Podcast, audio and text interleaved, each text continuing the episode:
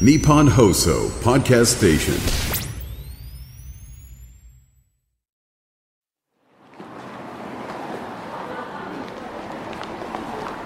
若者の活気と大人の余裕が交差する街有楽町無償に飲みたい夜にこの街を訪れるとある一軒のお店にたどり着くらしい歴史を感じさせる赤レンガのアーチをくぐるとそこには暖かな明かりの灯る小さなバーが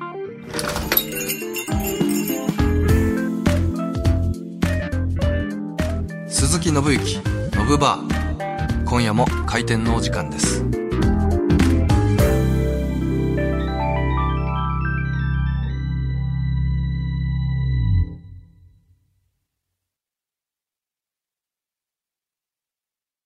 クライナーファイグリングプレゼンツ。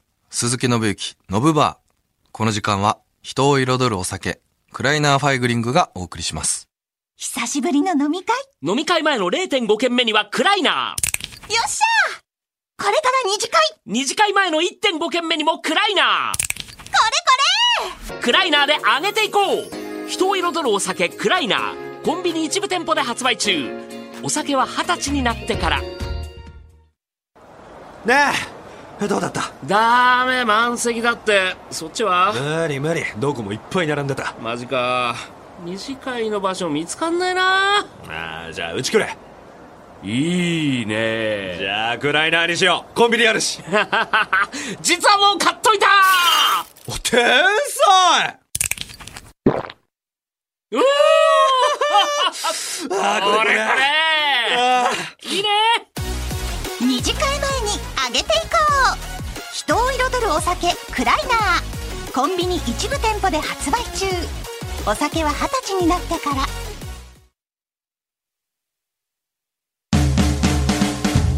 鈴木信之ノブバー。いらっしゃい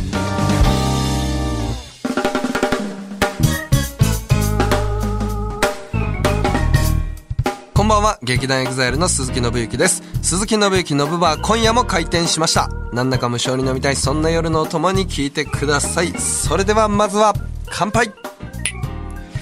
ということで目の前にはですねドイツ生まれの目のロゴが特徴的な小瓶のお酒クライナーファイグリングが置いてあります。ということで本日もクライナーファイグリングの可愛いお目目と一緒にお送りしていきたいと思っております。あのねあのー最近知ったんですけどごめんなさいね。あの缶の方もあるみたいでドン・キホーテさんとかに大手に置いてあるそうなのであのーまあねあのーぜひぜひお見かけしたら手に取ってみていただけたら嬉しいなと思っております。せっかくなんでちょっとねここまで空いてないので手汗で。でもまだあの結構すごいんですよ、まあそうなんですよ。風呂上がりぐらい濡れてて手が。さすがに缶は開くだろうということでちょっと開けたいと思います来ました。よかったです。乾杯ということで、えー番組の、えーことをですね SNS に投稿するときは「ハッシュタグノブバー」をつけて投稿してください。すべてアルファベット小文字でノブとバーの間にアンダーバーが入ります。番組 X アカウントもあります。先日は僕のサイン入りグッズが当たるキャンペーンもやりました。僕とクライナーファイグリングの写真やキャンペーン情報などもお知らせしているのでぜひフォローよろしくお願いします。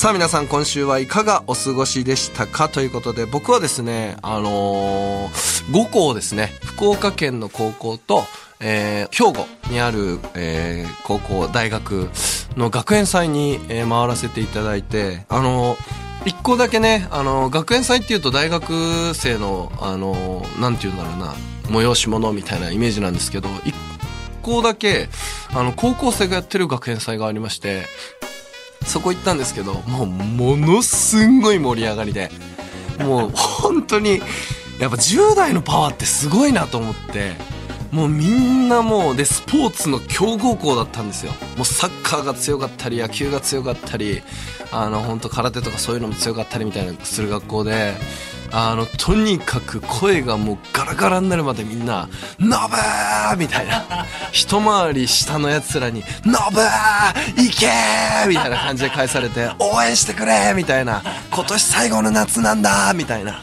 俺も負けじと頑張れって言ったら、うわーって、もうみんながもう本当にあれはね楽しい経験の一つでしたねさあということでここでですねえー、学園さんにまつわるメールいただいたので読ませてもらいたいと思います。ラジオネームしょうこさんからいただきました。ありがとうございます。学祭でのトークショーお疲れ様でした。私も福岡の学祭に行かせていただいていてのぶくんの面白トークや生歌が聞けて最高な1時間でした。私は人前で話すのがあまり得意ではないので質問に優しく答えてくれたり場の雰囲気を盛り上げたりできるのぶくんは人としてもかっこいいなと思います。人前に立つ上で気をつけていることや意識していることがあったら教えてほしいです。ありがとうございます。これねあの僕もねだからそれこそ結構あの人の前に立ったり何かこう自分が発言するっていうのそんなにね得意なタイプじゃないんですよ。なので多分これだけ手汗かいてると思っていてなんかまあうんそうだな心がけて気にしていること。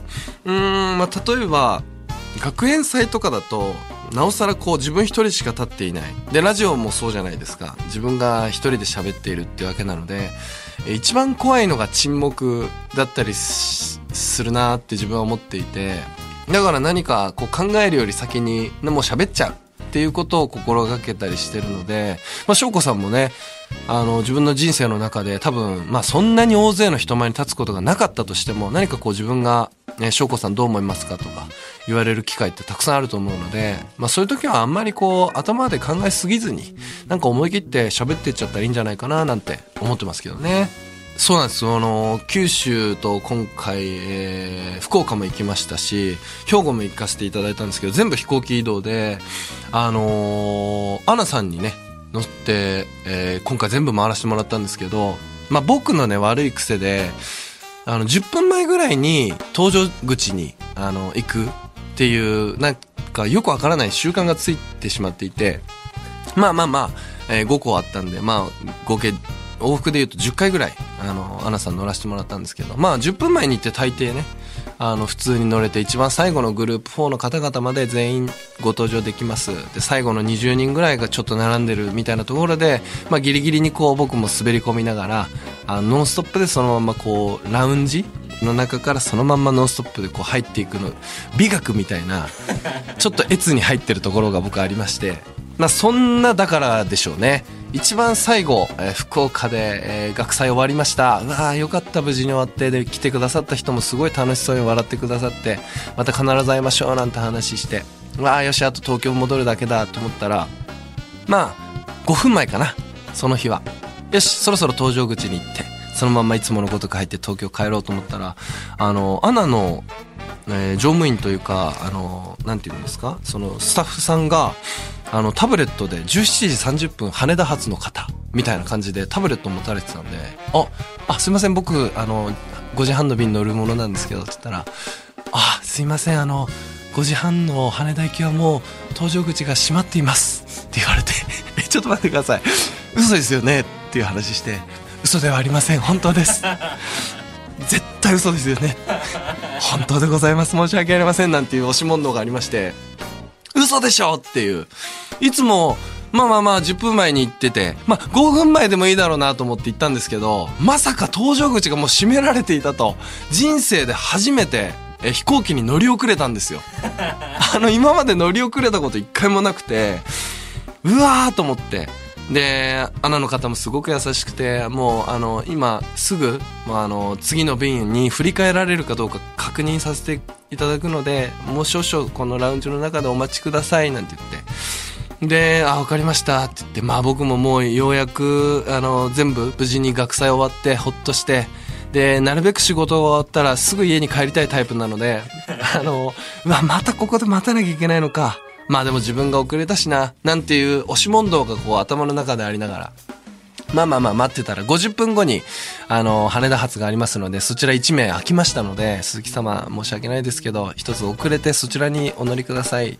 ごめんなさい、迷惑かけてありがとうございます、なんて言いながら、ちょっとバーって乗って、で、まあまあ自分の席に座ったら、隣の隣の隣が、神木隆之介くんが座られてたんですよ。えって。神木くんじゃんってなって。僕あの、霧島部活やめるってよっていう、あのーアカデミー賞をね、作品賞かな、撮った作品で、で、当時のキャストも未だにすっごい活躍してる人も多いですし、神木くんなんてもうずっと出ずっぱりで、それこそこの間ようやくね、朝ドラ終わったところなのかななんて思いながら、まあまあまあまあ忙しいから声かけない方がいいなと思ったら、一番最後まあ、あの無事に飛行機が着いて、え出たところで、まあマネージャーさんと一緒にいらっしゃったのかな。で、マネージャーさんが多分、僕大きいので多分気づいてくださったみたいで、あれ鈴木くんじゃないみたいな感じのことを神木くんに伝えてくださって。で、神木くんも、ものすごい忙しいし、あれなところなのに、プライベートな仲なのに優しくて、あの、ノブくんみたいな感じで声かけてくださって、元気？みたいな。あ、元気元気？みたいな。なんか僕も神木くんかなと思ったんだけど、なんか、声かけるのあれかなと思ってっていう話して、あ、大丈夫だよって、また頑張ろうねお互いよろしくねって言って、うわ、俺一個遅れてよかったと。あの時はね、本当に思いましたね。ああ、やっぱ面白いですね。一個遅れたがために、まあ、たまたまね、そういう出会いもあったりして、まあ、すごくそれはね、なんか、あの、自分の中で消化されたなという、まあ、本当に良かったななんて思ったエピソードの一つでしたね。でもね、やっぱりあの、皆さんは、あの、本当に10分前、やっぱ15分前にはね、搭乗口の前に行くっていうことがね、大事なのかなと思ってます。僕もね、それを改めて、えー次からは10分15分前までには、搭乗口の前に座ってようかなと思っております。あ、九州のおすすめのお土産メールをいただいたということで、えー読ませていただきたいと思います。山口県ラジオネーム吉田松陰さんから、ありがとうございます。そうですね、山口といえば吉田松陰のとこですけど、この方はね、吉田松陰なんですよね。うーにちっちゃいいで、うんなんですね。私のおすすめのおつまみを紹介します。それは九州醤油味のポテトチップスです。のぶくんもまた九州もしくは山口県に来られた際はぜひ探してみてください。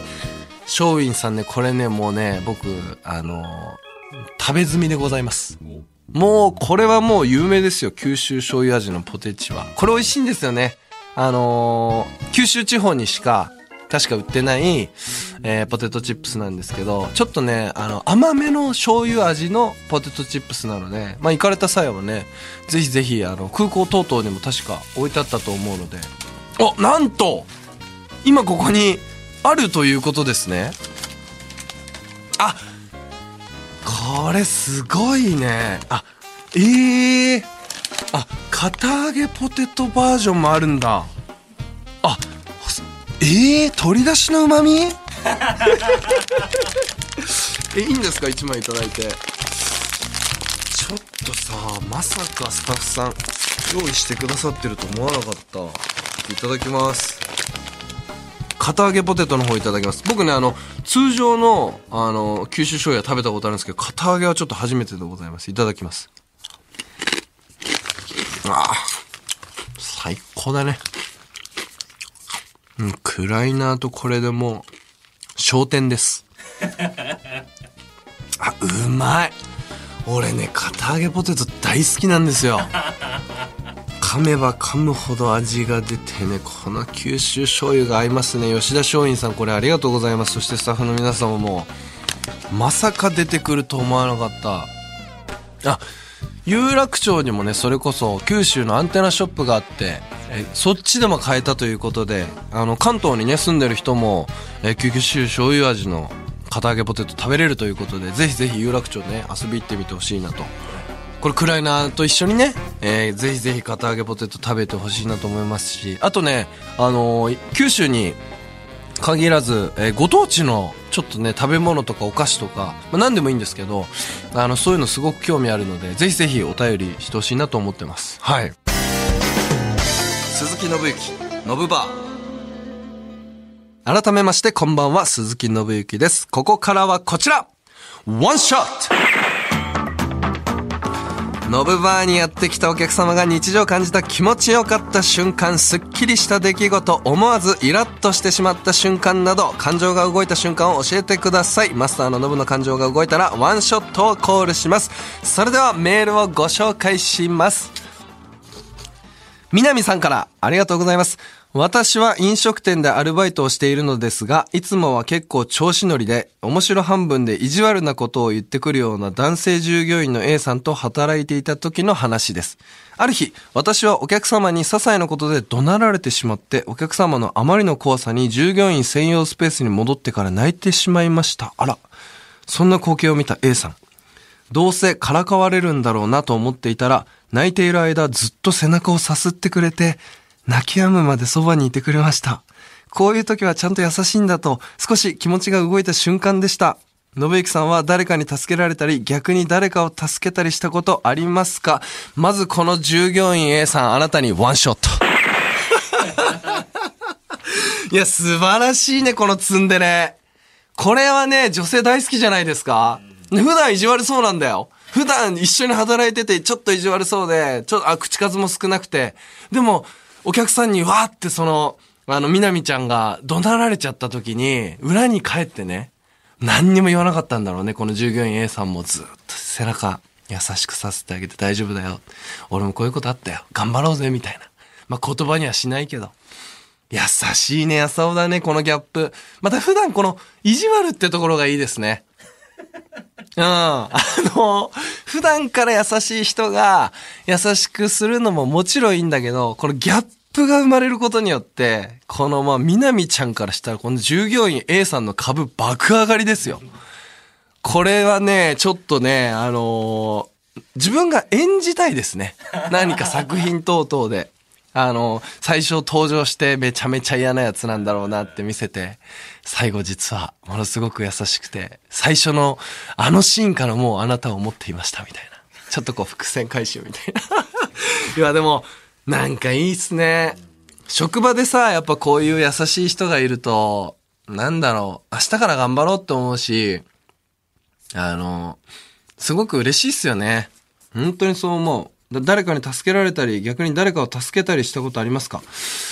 僕か。えー、っとね、助けたこと最近何かあったかな？あ、でも、あのーそれこそ最近飛行機乗る機会が、えー学園祭等々で多かったので、あの、上の手荷物入れるところあるじゃないですか。あそこ結構、まあ手荷物なんですけど、ちっちゃめのこう、キャリーバッグみたいなの持たれてる方多くて。で、特に女性はそこまで、えー身長高い方少ないので、あの、結構苦戦してるんですよ。こう、もう上に行きたいけど、最後の一押しがいいけないみたいな。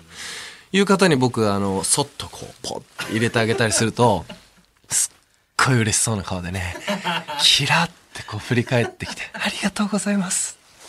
あの、女性の笑顔大好きですね、僕。あの顔が見たくて、あの、キャリーバッグ率先してやってるところ最近あります。もうね、自分自身にワンショット。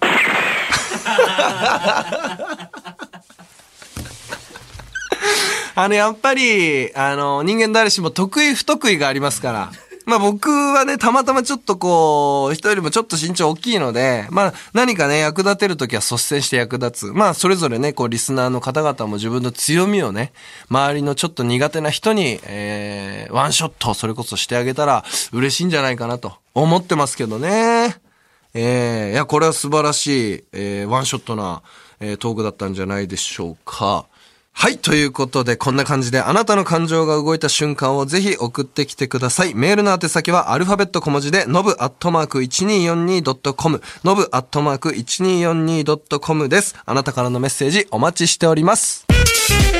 鈴木信之、のぶバー。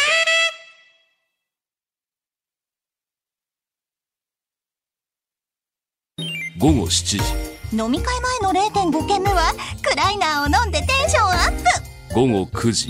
二次会前の1.5軒目はクライナーでテンションをキープ。クライナーで上げていこう。人を彩るお酒クライナー。コンビニ一部店舗で発売中。お酒は二十歳になってから。あもしもし私。うん今駅から歩いてるとこ。そっちも揃ってる？なんだ。女子会めっちゃ楽しみ。なんかコンビニで買ってくものとかある？お酒足りない？何がいい？ビール？えー、クライナーコンビニにクライナー置いてないでしょう。えー、ないよ、ないない、見たことないもん。あ、あった。人を彩るお酒、クライナー。お酒は二十歳になってから。クライナーファイグリングプレゼンツ、鈴木信之、ノブバー。この時間は、人を彩るお酒、クライナーファイグリングがお送りしました。